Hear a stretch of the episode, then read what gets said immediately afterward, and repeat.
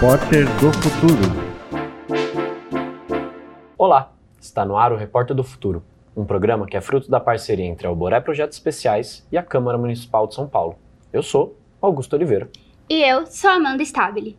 Aqui você assiste reportagens sobre os principais temas da cidade de São Paulo por meio das lentes de jovens repórteres. E também acompanha entrevistas com essas e esses estudantes.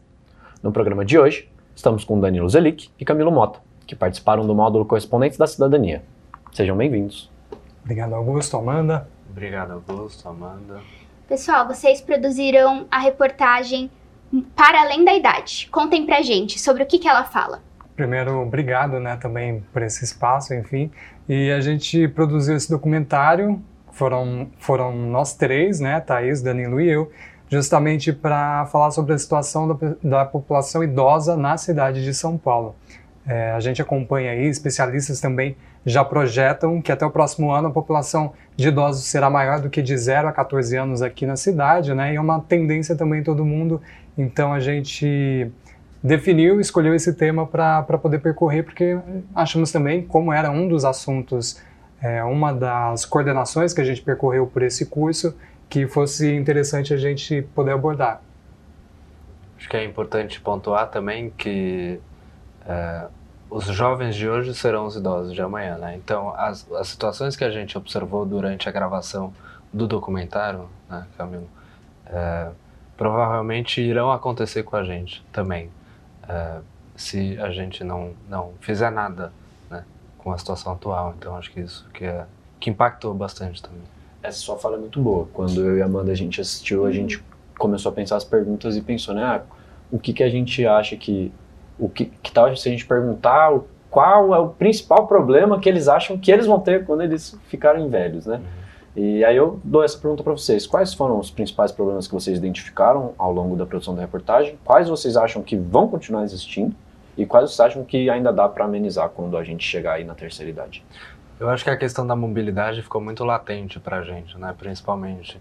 É, e pensar os diferentes bairros e situações que a cidade de São Paulo apresenta, né? Então, uma coisa é a dinâmica de, de mobilidade aqui do centro de São Paulo, né? Outra coisa é a dinâmica de mobilidade, de serviços públicos, né? De saúde, educação, lazer, bem-estar, é, na zona sul de São Paulo, por exemplo, na Santo Amaro, onde a gente grava no Largo 13, é, que são, são extremos, né? São opostos.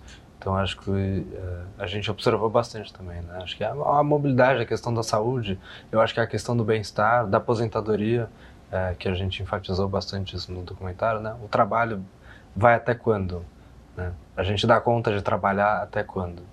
Eu acho que isso ressaltou bastante para a gente. Primeiro que a gente levantou uma questão para a gente poder tentar responder com o documentário, que era essa cidade estava preparada. Acho que ali a gente aponta que infelizmente a cidade não está preparada, né? Demanda de muito, é, muito esforço e políticas públicas principalmente.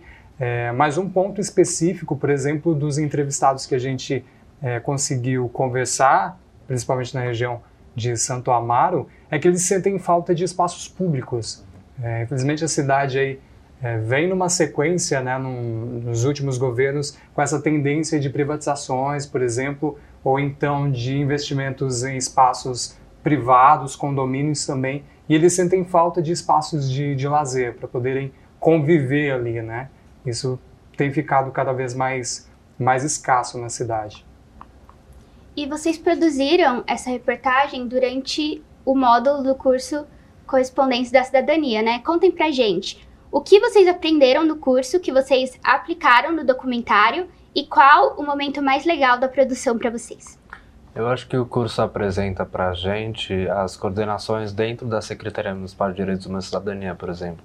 É, coordenações essas que a gente já leu, já escutou, que tinha algum certo conhecimento, mas não de uma maneira mais aprofundada.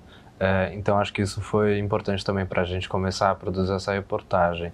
A coordenação da pessoa idosa, por exemplo, faz um excelente trabalho é, com com pouco recurso que, que, que tem disponível, mas, é, mas mesmo assim eles tentam é, produzir algo né, e viabilizar algo para o público-alvo né, deles. Eu acho que é importante ressaltar também, além disso que o Danilo pontuou, é que a cidade, por mais que pareça e que as pessoas não saibam, oferece ainda assim alguns mecanismos, né, algumas opções para que os próprios idosos, por exemplo, consigam de alguma forma é, solicitar as demandas deles, né? Assim, por exemplo, os conselhos municipais que são tão fundamentais aí para a cidade e que muitas vezes ficam, é, às vezes, é, restritos a alguma regi a região, então algum grupo específico que tem determinada informação e é uma, uma ferramenta, né? Uma porta aí para que eles consigam, pelo menos, apresentar suas demandas e, enfim, são eles que vivem, que necessitam, que passam por esses problemas, justo também que eles façam parte desse, desse caminho de buscar uma solução e de cobrar, né? Que é importante também. Democracia participativa, é isso sim, aí. Sim. É, a gente vai para um rápido intervalo e na volta a gente assiste Para Além da Idade. Reportagem produzida por Thais Manhães, Camilo Mota e Danilo Zelic. Já aproveita para seguir a página da Câmara Municipal de São Paulo nas redes sociais. A gente volta já.